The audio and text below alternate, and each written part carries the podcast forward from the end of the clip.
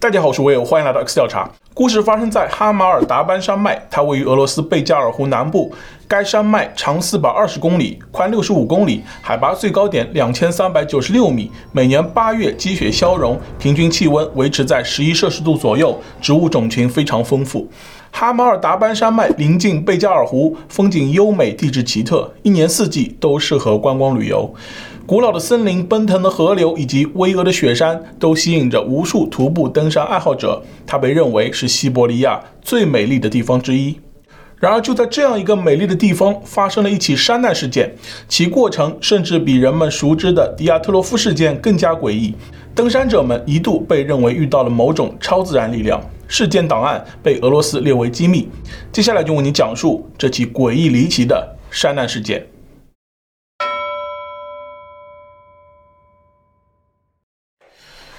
一九九三年的八月一日，这天是个星期天，一群年轻人聚集在穆里诺，这是一个围绕火车站建立的小镇，紧挨着贝加尔湖，再往南就是哈马尔达班山脉了。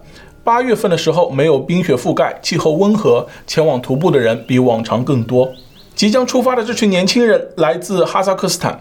领队老师名叫科洛维纳，这年四十一岁，是一位徒步专家，还是一位户外俱乐部的负责人，曾获得过苏联颁发的体育大师称号。家长们都很信任这位老师，暑假期间会把孩子们交给他学习野外生存课程。柯老师组织了一支七人队伍，打算在第二天离开莫里诺小镇，去南面的山脉里展开一次为期一周的徒步活动。队伍里大部分是校园徒步团的学生，三男三女，其中年龄最小的十五岁，最大的二十四岁。其中三名男生分别是二十三岁的亚历山大、十九岁的丹尼斯以及十五岁的帖木儿。亚历山大是莫斯科国立科技大学的学生，十二岁起参加徒步团，是队伍里最强壮、身体素质最好的队员。另外，他也是柯老师看着长大的孩子，不久前还向他的女儿求婚了。柯老师非常喜欢他，认为他是自己的准女婿。队员丹尼斯本来并不在队伍名单里，有一个同学的家长不让孩子参加，丹尼斯才顶替了进来。他加入时，父母正在度假，并没有得到父母的许可，只在家里留了一张纸条，说我去爬山了，很快就会回来。帖木儿出生在一个登山世家，从小开始跟着家人登山徒步，是徒步团里的积极分子，只要有活动，一定少不了他。队伍里的三名女生分别是二十四岁的塔雅娜、十六岁的维多利亚以及十七岁的瓦伦提娜。其中瓦伦提娜在后面很关键，我们就叫她小瓦。塔雅娜刚从大学毕业，后在一家师范大学担任秘书，闲暇之余喜欢爬山，对远距离登山徒步很感兴趣。维多利亚本是被柯老师拒绝的队员，因为在去年徒步的时候，她因太疲惫而崩溃大哭发脾气。柯老师非常不喜欢这样坏脾气的队员，但维多利亚非常喜欢哈马尔达班山脉，是他一直梦寐以求的地方。于是求着母亲给老师打电话，又再三向老师保证不会发脾气，才被允许加入团队。小瓦是哈萨克斯坦彼得罗巴普洛夫师范大学的一名学生，正在学习旅游体育专业，未来很可能成为与柯老师一样优秀的徒步团教师。一年前，柯老师刚刚带着大家完成了天山山脉的徒步旅行，难度级数为四，大家也都顺利完成了。这里的难度用的是维氏等级系统，级数一。徒步行走即可，级数二只要简单的技巧，偶尔会用到双手；级数三需要混合技巧，可能需要携带登山绳索；级数四常要用到绳索；级数五真正开始算攀岩，攀爬时必须使用登山绳索、各种保护装置和攀登保护技术；级数五以上还有一系列精确划分。目前人类达到的最高攀岩难度为五点一五 A 级。这次柯老师又带领登山队来到了山脉，选择了一条难度系数三的线路。该线路全长二百三十公里，从莫里诺小镇出发到朗古台山口，然后翻过汉乌拉山到帕托湖，最后抵达终点斯留江卡。整个路线绕行半个哈马尔达班山脉，难度级数三的意思是需要混合技巧，可能需要携带登山绳索。这次活动从半年前就开始计划了。对他们这样一支具有经验的专业队伍来说，这样的难度并不高，就像一次夏季观光旅游。时间来到第二天，队伍出发，正式开启为期一周的徒步之旅。同一时间进山的队伍有很多，其中一支是由柯老师的十六岁女儿大塔利亚带领的登山队，我们就叫她小娜。他们选择的路线是一条难度系数四的路线，起点是从穆里诺小镇出发，横穿整个山脉腹地，然后抵达帕托湖，最终沿山脊抵达终点斯留江卡。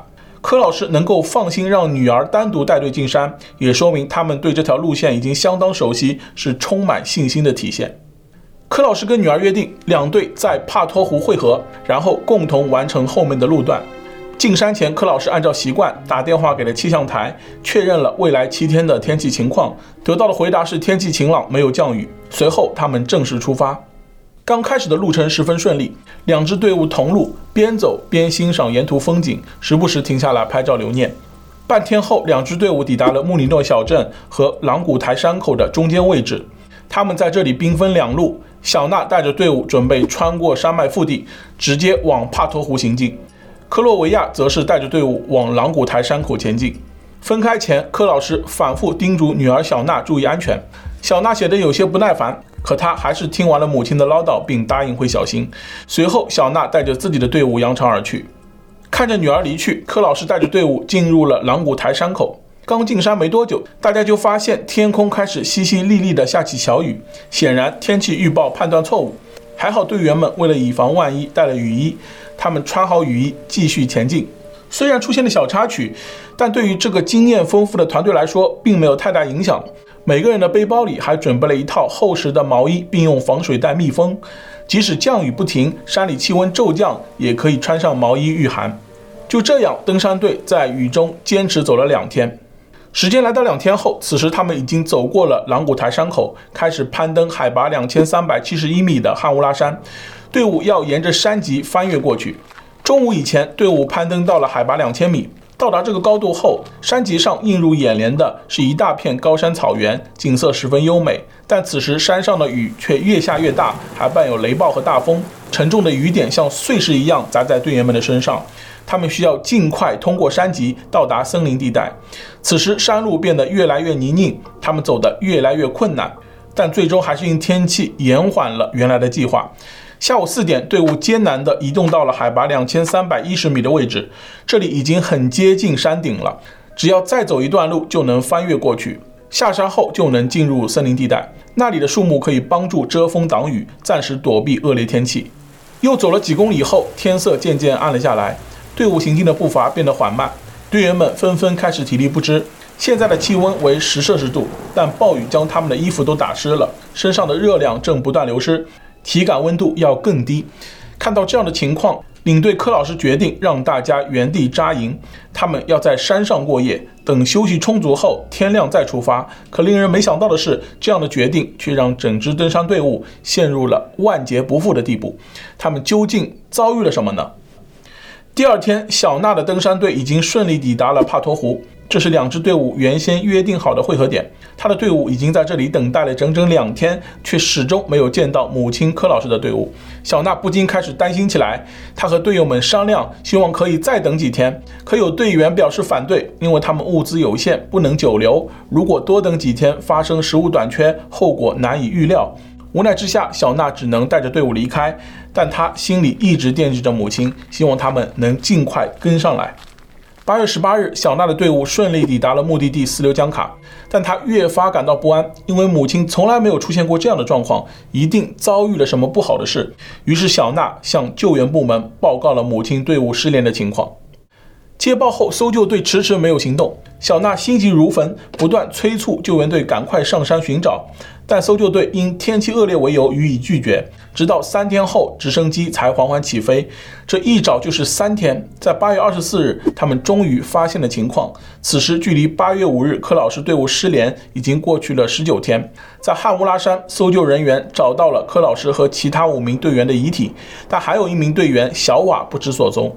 法医结果显示，柯老师死于心脏骤停，剩下的则因失温症失去生命。六人都存在营养不良，他们的肝脏和肌肉都缺乏糖原，多器官衰竭，直到身体再也承受不住。山难事故发生后，引起了媒体和大众的广泛关注。人们觉得法医给出的结论并不令人信服。还有一位队员小瓦没有被找到，理论上他还有活着的可能。于是各大媒体开始纷纷寻找起了小瓦，只要找到他，就能了解整个事发经过。媒体的力量还是十分强大，竟然真的有人在一所医院病房里找到了受了重伤的小瓦。面对媒体的再三询问，他支支吾吾地说出了那几天的经过。当时正值夏季，山里气温不算太低。队伍行进到汉乌拉山顶的时候，天已经黑了，大家都很疲惫。柯老师决定让大家在山上就地扎营。但天公不作美，凌晨四点的时候，狂风撕扯开了帐篷的通气口，雨水瞬间灌了进来，情况十分糟糕。几名男队员用睡袋堵住了缺口，其他队员将灌进来的雨水擦干。直到凌晨六点，狂风才逐渐停了下来。但每个人的睡袋里都进了水，一些队员因抵抗力下降，出现呕吐症状。大家知道不能逗留太久，简单吃了早餐后就开始收拾自己的行囊。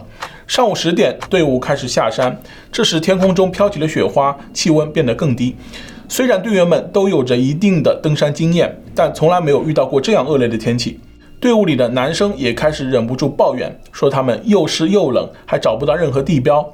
柯老师见状安慰道：“虽然我们都被大雨淋了三天，但只要按照原计划下山，就没有什么太大问题。”可是也没有想到，就在男生们的抱怨声中，意外悄然降临。队伍里身体最好的亚历山大突然跌倒，在被同伴扶起来后，他依然走得跌跌撞撞。领队柯老师觉得情况不对劲，于是决定让丹尼斯和片木尔带着其他队员继续往前走，自己则留下来照顾这个未来的准女婿。这时，亚历山大已经昏迷，失去意识。过了一会，走了没多远的队员在听到柯老师的求救声后，又折返回来。只见亚历山大口吐白沫，双手抱着膝盖蜷缩在地，身体不断地抽搐着。塔亚娜见状，赶紧支起了一顶遮阳棚，其他队员也跑过去帮忙。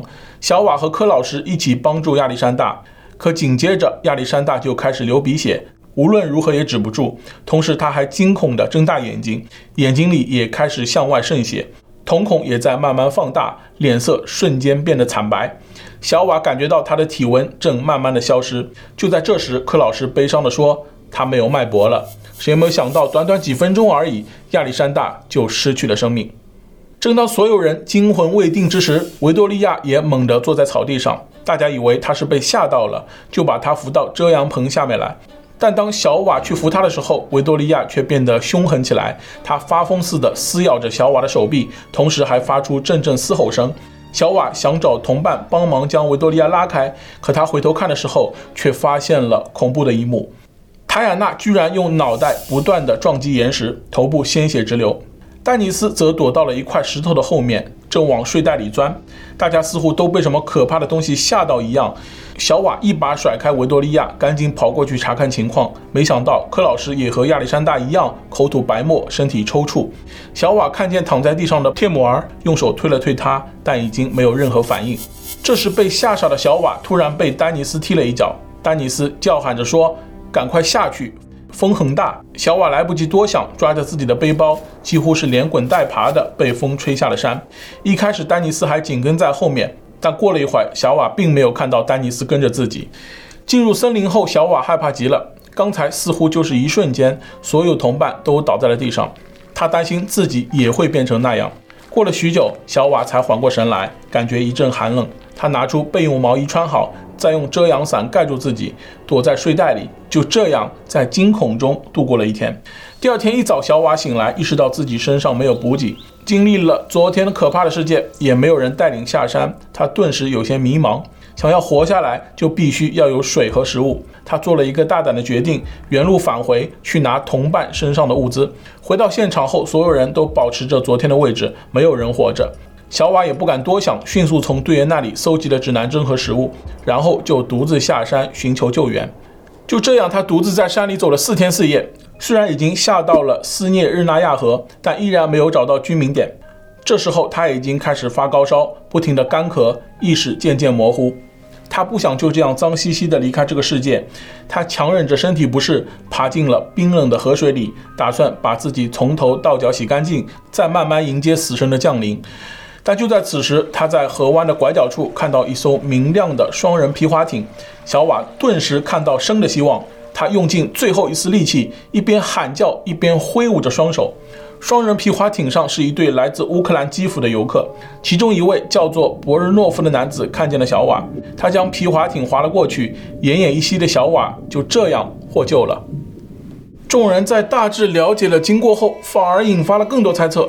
当人们想进一步了解时，小瓦不知什么原因突然不知去向，医院和家里都不见他的踪影。山难事故疑点重重，人们开始提出自己的猜想。对于造成他们营养不良的原因，参与搜救的副队长古留斯接受了采访。他表示自己很早就认识柯老师，他是一个非常严苛的人。有一次自己在贝加尔湖北边和柯老师相遇，当时他身后跟着两个十六七岁的男孩走了下来。那两个男孩看起来非常疲惫，其中一个男孩走路东倒西歪，甚至连开路的柴刀都举不起来了。看见他们后，古留斯就邀请男孩们进帐篷里。刚拿出牛奶和面包，男孩们就扑上去，大口大口的吃了起来，就好像好几天没有吃过东西一样。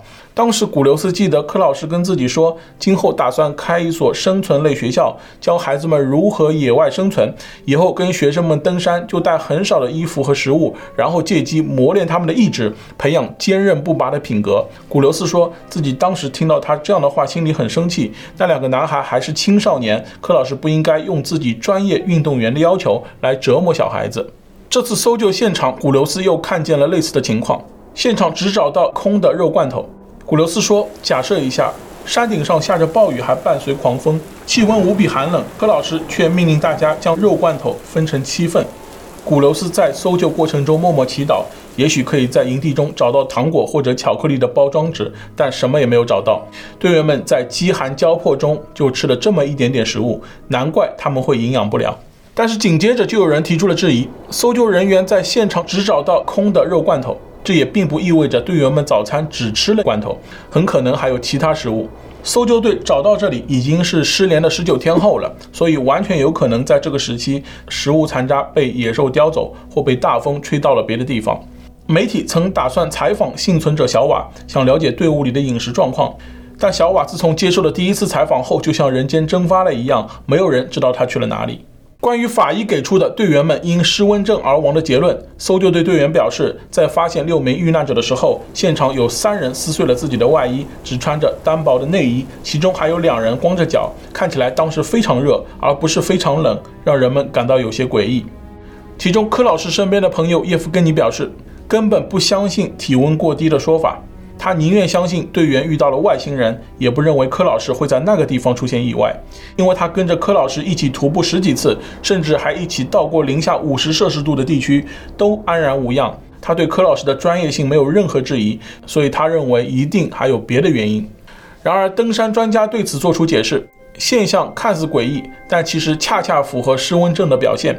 这一现象叫做反常脱衣现象，这是因为人的体温在低于三十二摄氏度以后，下丘脑的调节体温中枢就会产生错乱，然后释放出身体很热的错误信号。队员们就是在这种错误信号的引导下开始脱衣服，同时还会不受控制的发狂。这种反常的脱衣现象在其他山难事件中也频频出现，并不奇怪。专家们的话看似非常有理有据。但这次却不一样，在当时有一个搜救队队员名叫塔塔尼科夫，他曾质疑过专家的说法。他表示自己知道反常脱衣现象都是发生在冬季的山难事件中，而这次是发生在夏季，这种现象并不多见，可以说非常罕见，发生的概率极小，而且遇难者都出现反常脱衣现象。更何况队员们都有着丰富的登山经验，还有专业的老师带队，不可能会出现这个问题。即使淋了好几天雨，队员们身上的衣服全部湿透，在这种情况下，队员只要用十几分钟的时间就可以生火求救，无论如何也会获救。但他们并没有选择这么做。另外，他们会选择在山坡上过夜也十分奇怪。即使是长途跋涉让他们精疲力尽，不得不在山坡上休息，但离他们三十分钟路程的地方就有一个避风港营地。在地图上也有明确的标注，他们为什么不去那里呢？再者，他们每个人的背包里都有提前准备的御寒毛衣，可是，在现场，他们每个人的干毛衣都没有使用过，看起来从未感觉到寒冷。搜救队员在现场发现了他们吃早餐的痕迹，整个团队是在第二天吃过早餐后才纷纷遇难的，这和失温症的理论有矛盾。有人提出更大胆的猜想，认为登山队伍受到了神经毒剂的影响。根据小瓦的描述，他们当时都口吐白沫，身体抽搐，眼睛和鼻子都在流血，这很像一种神经毒剂的产生症状。包括柯老师的心脏骤停也与之相符。这种神经毒剂叫做诺维乔克。是苏联在一九七一年研发的，恰好在事发的一九九三年停止生产。有人认为，该神经毒剂停产前的最后几次试验就在哈马尔达班山脉里进行，登山队伍可能在不知情的情况下误闯了试验场所，导致中毒。但也有人对这样的观点提出反对意见。哈马尔达班并不是一个无人区，在每年的八月份，这里都是旅游旺季，世界各地的人们慕名前来。即使军方要在这里做试验，也不可能选择在这个时间段和这个地点进行。另外，这样的理论也无法解释为什么小瓦没有受到影响。后来有人发现，这种神经毒剂可溶于水，并且在自然环境中至少需要四个月才能降解。这样一来，军方试验的时间和地点就不需要和登山队伍重合。可能在几个月前，军方就在山上进行了试验。后来暴雨把山上残留的神经毒剂冲刷到了登山队扎营的地方，之后太阳出来，毒剂在空气中挥发，就导致了队伍出现了中毒现象。毒剂是从泥土当中挥发出来的，这就完美解释了亚历山大为什么第一个。中毒，因为他摔了一跤，过程中接触到了地上的毒剂，接着俯下身帮助他的队员们也纷纷中毒。而小瓦之所以没有中毒，是因为他被柯老师支开去帮助维多利亚，而维多利亚又狠狠地将他赶走。在大家中毒的过程中，只有小瓦在不断地移动，这就导致了他远离地面，中的毒并不深。同样中毒不深的还有丹尼斯，可丹尼斯最开始选择躲在石头后面，并且还钻入了睡袋里。由于睡袋中的空气不流通，这样就导致他中毒。最后，丹尼斯和小瓦跑下山的时候，已经中毒太深，无法跟上。这个猜测还有两点可以证明：第一，大家认为小瓦在获救后就消失不见了，他可能与安全部门签订了某种保密协议；第二，八月十八日，柯老师女儿小娜就报警了。但直到二十一日，直升机才开始起飞。二十四日，搜救队才到达了事发地点。这中间一共有六天的时间。可能有人故意在等待毒剂消失，但这种说法没有证据支持，只能被当作一种都市传说来看待。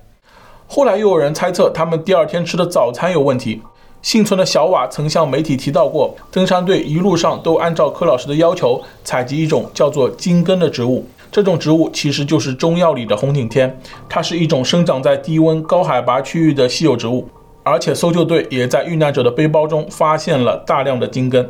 根据小瓦的说法，自己逃生一路上都是靠吃金根才活下来的，而且登山队伍之所以会在山上耽搁，其实因为队员们都在忙着采集金根。有人认为队员们在采集的时候不小心混入了一些有毒的蘑菇，第二天早餐煮金根的时候，这些毒蘑菇又不小心被混在了一起，大家食用后导致中毒。这也符合幸存者描述的：有人用头撞石头，有人发狂咬人。但这个理论似乎也经不太起推敲。首先，柯老师本身就对草药非常有研究，他有着专业的判断，不可能不认识有毒的蘑菇，让整个团队都误食。此外，幸存者小瓦当天也吃过一模一样的早餐，他没有出现过中毒的现象。这个推测似乎并不站得住脚。在这之后，人们提出了更多猜想，其中最细思极恐的一个猜测是搜救队副队长古留斯提出的。他认为这很可能是萨满的诅咒。队员采集了大量的金根，行为可能冒犯到了当地人的信仰。当地居民是一群叫做布里亚特的蒙古人。他们信仰藏传佛教和萨满教，在他们信仰中，金根是一种神圣的植物，是上天赐予他们的礼物。人类不应该贪得无厌地获取，更不应该拿去贩卖。柯老师他们一定是采集太多了，所以上天降下诅咒。哈马尔达班在当地蒙古人语言中意思是可怕的石头。最开始只是贝加尔湖旁的一小段山脊，那里曾有一个祭坛，将沿海的平原一分为二，所以在当地人心中。整个哈马尔达班从来就不是什么风景优美的旅游胜地，而就是一座祭坛。在古留斯提出这个猜测后，又有人说出了同样可怕的想法。东山队事发所在的哈乌拉山是一座非常不吉利的妖山。相传在很久以前，一位韩王因战争被逼上了绝路，在这座山峰上，韩王选择自我了结。他用了草原上最恐怖的方式，就是一点一点地放干自己的血。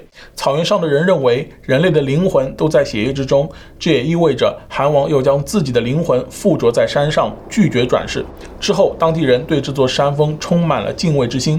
无论如何都不敢采摘山上的金根。幸存者小瓦曾说，在山上的时候，大雨突然变成了雷暴，所以有人认为是韩王对他们的惩罚。登山队可能真的遭遇了某种超自然力量。有人认为队员们可能遭遇了次声波和臭氧。搜救队队员费多罗夫认为，当时他们选择扎营在山脊上就有问题，其位置恰好处于一个不宽不窄的峡谷之中，一整晚的强风很可能在山谷中产生次声波。这些次声波虽然人耳听不见，但是人的大脑却能感知到，对人的身体有很大的伤害。当时雷暴也可能在山谷间电离出大量臭氧，这些臭氧不断聚集，在清晨的时候浓度达到最高，导致他们集体臭氧中毒，出现神经错乱的症状。团队遭遇了次声波和臭氧，这个说法虽然在当时非常新颖，但是以当时的科学技术很难被客观还原。此外，这同样也解释不了为何小瓦没有受到影响。